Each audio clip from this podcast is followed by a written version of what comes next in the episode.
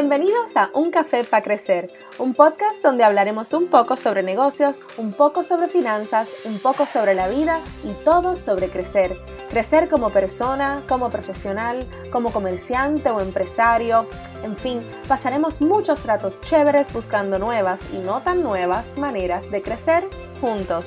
Les habla Shaira Linorat soy comerciante, empresaria, pareja y mamá y espero compartir con ustedes lo que me ha funcionado y lo que no en todos estos y otros aspectos de mi vida. Hablaremos además con comerciantes y empresarios para que nos cuenten sus historias de batallas, sus éxitos y sus fracasos. Así que coge tu tacita y vamos a tomarnos un café para crecer.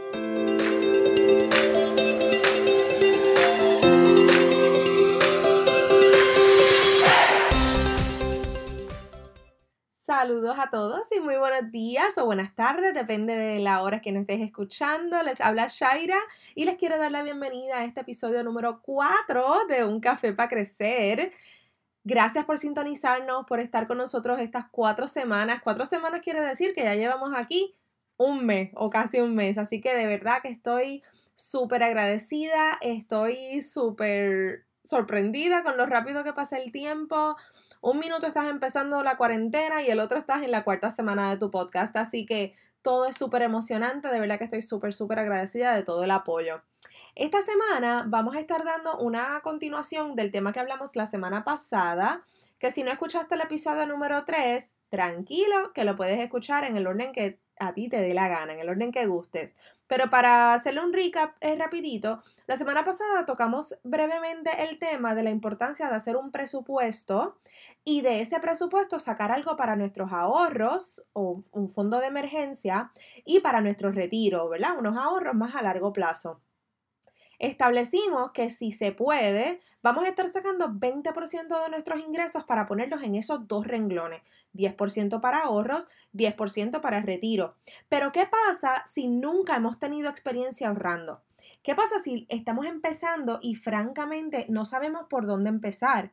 Tenemos nuestro primer trabajo y aunque en ese primer trabajo pues no puedo sacar el 20% de mi ingreso para ahorrarlo, quiero ahorrar algo y sé que puedo sacar por lo menos algo para esas emergencias o para algo especial que quiera hacer más adelante. Porque como les comenté, sí es importante que estemos ahorrando para emergencias y para el retiro, pero igual de importante es ahorrar para eventos grandes en la vida. Mira, hablemos de un viaje, quizás hasta las navidades, que ¿verdad? uno tiene tanto gasto, eh, para cualquier cosa que se te pueda ocurrir, que te pueda hacer un hueco en la cuenta de banco, se puede ahorrar, ¿verdad? Para que nada nos coja de sorpresa. Así que en este episodio voy a ir sobre algunos tips y truquitos para ahorrar ese dinerito hasta sin darnos cuenta, ¿verdad? Porque podemos tener, podemos hacer algunas cositas y tener algunas herramientas a nuestra mano para nosotros poder ahorrar algo, ¿verdad? Sin que, sin, que, sin que nos demos cuenta. Vamos con dos o tres tips sencillitos que puedes comenzar a hacer hoy mismo y sin mucha complicación.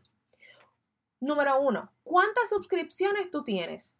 Verifica cuántas apps de tu teléfono te cobran alguna mensualidad o anualidad y en realidad no la usas, no le das el uso eh, que, que, amerite, ¿no?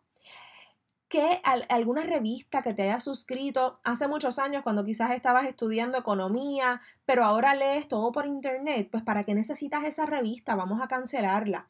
¿O les pasa que tanto usted como su pareja tienen sus cuentas de Hulu o Netflix de solteros y ahora los dos pagan doble? O sea, él tiene su Hulu y su Netflix, yo tengo mi Hulu y mi Netflix. Ajá, cuéntame, ¿por qué entonces no? Quizás yo pago Netflix, tú pagas Hulu y nos ahorramos algo los dos.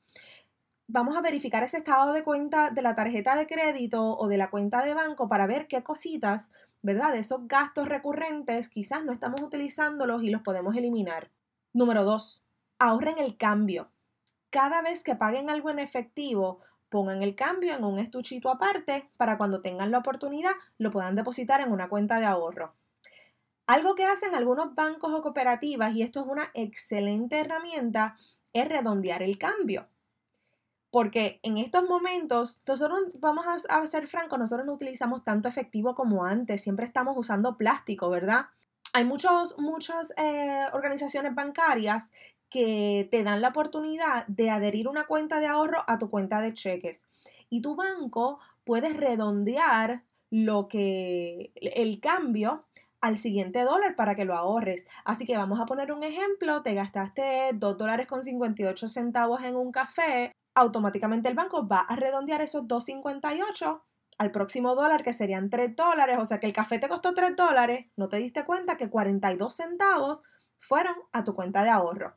No te diste cuenta y así vas ahorrando algo. ¿Viste qué fácil? Número 3. Vamos a suscribirnos a un programa de ahorros automáticos. Ya casi todos cobramos por depósito directo, ¿verdad? Pues cada vez que tú cobres, programa para que tu cuenta de ahorro debite 20 dólares o 30 dólares de tu cuenta de cheques. Si tú cobras lo, cada eh, los 15 y los 30, pues tú pones para que cada 15 y 30 tu cuenta de ahorro retire 20 pesitos o 30 pesitos o 40 pesitos. Quizás eso no es el 20 o el 10% de nuestro ingreso, pero es algo. Y entonces, mientras yo cobro, la cuenta de ahorro saco chavito, no tengo que pensar en eso, nunca los vi, o sea que no es dinero como que de momento me hacen falta, no los vi nunca en mi cuenta de cheque, pues no los necesito, los ahorro. Número cuatro, haz un programita de ahorro semanal. Yo uso eh, lo que le llaman el plan de ahorro de 52 semanas y este yo le llamo hasta mi Christmas Club.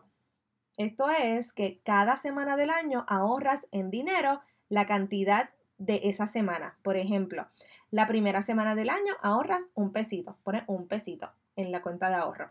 La segunda semana, dos pesitos. La tercera semana, tres pesitos. Y así sucesivamente hasta que la última semana del año ahorras 52 dólares. O sea, son 52 semanas del año y tú vas así sucesivamente hasta que la última semana metiste 52 dólares en tu cuenta de ahorro.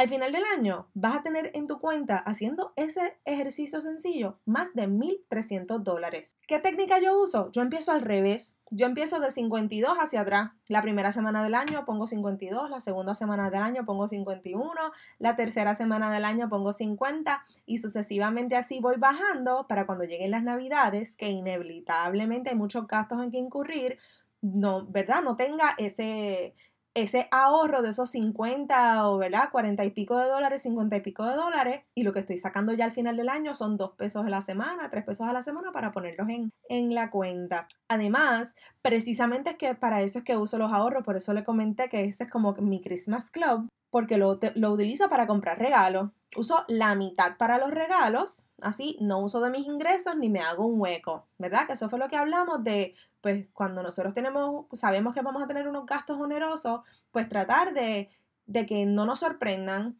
y de que no nos hagan un hueco. Por ejemplo, no quiero utilizar todo mi cheque en regalos de Navidad, ¿verdad?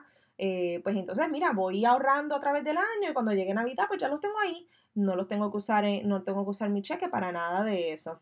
Como le comentaba, uso la mitad para los regalos y la otra mitad se lo deposito en la cuenta de ahorros de Lua, que es mi, mi bebé de, de, dos añitos.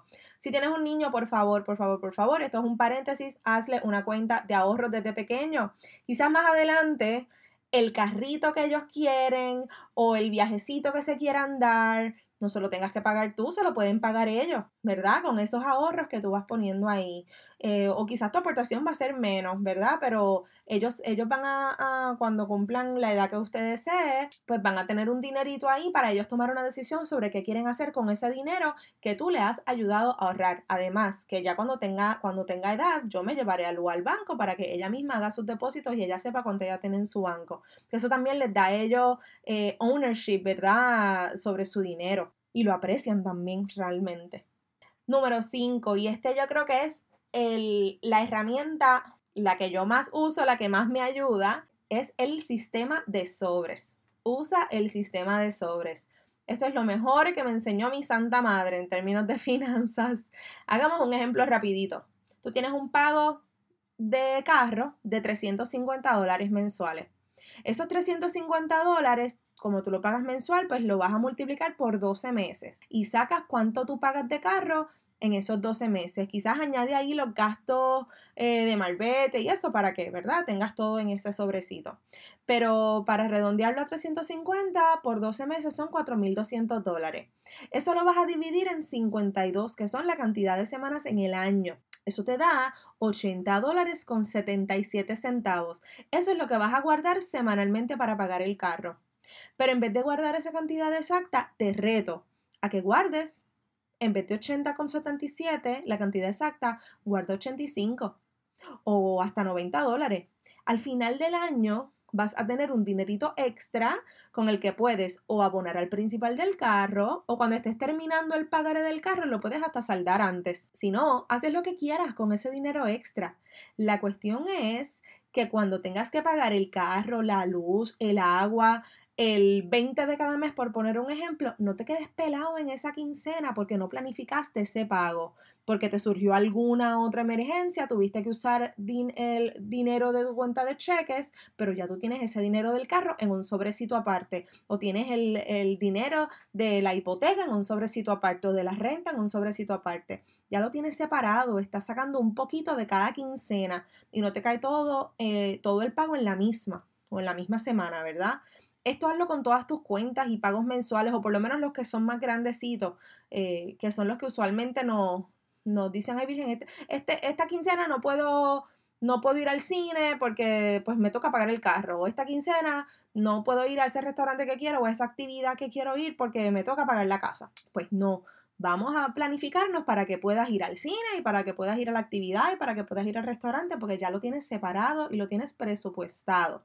Ay, pero Chaira, es que yo cobro por depósito directo porque, hello, eh, vivimos en el 2020 y yo pago todo online. Ok, perfecto, yo también, yo pago todo online. En este caso, puedes hacer una de dos cosas. O vas al cajero automático a sacar el efectivo para ponerlo en sobres. Es decir, cuando tú cobres el 15 y el 30, el 15 por la tarde, cuando sacas del trabajo, vas a ir a la TH, vas a sacar tu dinero en efectivo y ese fin de semana vas entonces a hacer tus sobrecitos, vas a colocar ese dinero en efectivo en los sobres que les toca. Y cuando te toque pagar eh, la cuenta del carro, la cuenta, ¿verdad?, de la casa, la renta, etcétera, vas entonces a volverlo a depositar. Y yo sé que esto es doble trabajo, pero francamente estamos pensando en nuestras finanzas, en nuestro bolsillo y en nuestra planificación. Y esto simplemente nos va a dar eh, nos va a dar responsabilidad sobre nosotros mismos, ¿verdad? Y sobre nuestro bolsillo, que es lo que estamos buscando. Además de que es súper fácil ahora hacer este tipo de cosas porque tú puedes hacer depósitos en el mismo cajero automático. No tienes que meterte a un banco para hacer una fila. No, ya hasta los mismos cajeros automáticos hoy día aceptan, aceptan depósitos. La otra opción, si eres súper mega digital, como yo, que lo soy, abres cuentas separadas para esto. Ahora todos los bancos tienen cuentas online, que puedes abrirla online, no tienes que entrar a la sucursal, te envían los, papeles para firmarlos, envías la identificación por correo electrónico por el mismo sistema del website del banco y abres esas cuentas. Con esas cuentas eh, electrónicas, tú puedes entonces adherirlas a tu cuenta principal. Tú vas a tener tu cuenta principal, que es donde te hacen tu depósito del trabajo, ¿verdad? Y electrónicamente vas a transferir el dinero semanal del sobre, estoy haciendo air quotes, ¿verdad? pero tus sobres van a ser digitales, no van a ser sobres físicos. Vas a transferir electrónicamente ese dinero que le toca a la cuenta del carro o a la cuenta de la casa o a la cuenta de las utilidades, eh, ¿verdad? El, el, sobre correspondiente, en este caso, a la cuenta correspondiente. Si no quieres tener tantas cuentas, que es súper normal, pues haces una para el carro, una para la casa, una para las utilidades y así sucesivamente, que son, ¿verdad?, los gastos más onerosos que usualmente tenemos. O si no, lo haces con una sola cuenta y un solo pago para, ver, para que veas si te funciona. En una sola cuenta, pues si no, pues puedes hacer una tablita Excel, ¿verdad? Si lo quieres trabajar de esa manera, pero francamente, sacarlo de tu cuenta es lo mejor que puedes hacer porque no lo tienes en tu cuenta principal, que es de la que tienes la ATH o tu tarjeta de crédito o tu tarjeta de la cuenta de cheques para sacar dinero de ahí y no lo vas a sacar. Así que, ¿verdad? No vas a usar ese dinero. Estas son solo algunas de las cosas que yo hago para sentirme en control de mi dinero y mis finanzas y planificarme, que Básicamente eso es todo lo que yo estoy tratando de, decirle. Todo esto trata de planificarse.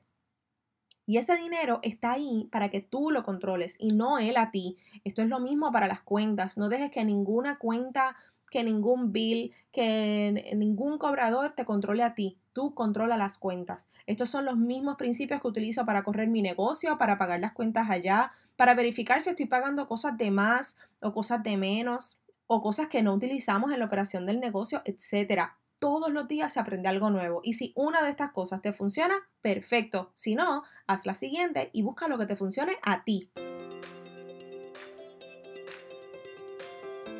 Gracias a todos, gracias, gracias, gracias por escuchar este nuevo episodio de Un Café para Crecer. Recuerda compartir nuestra página de Instagram, Un Café para Crecer. Estamos en Facebook como Un Café para Crecer el podcast. Y si te gustó lo que escuchaste, compártelo con tus amigos, tus colegas, tu familia.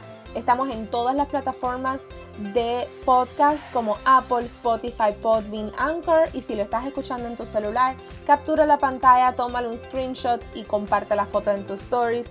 Gracias por estar aquí. Nos veremos la próxima semana para el próximo café en un café para crecer.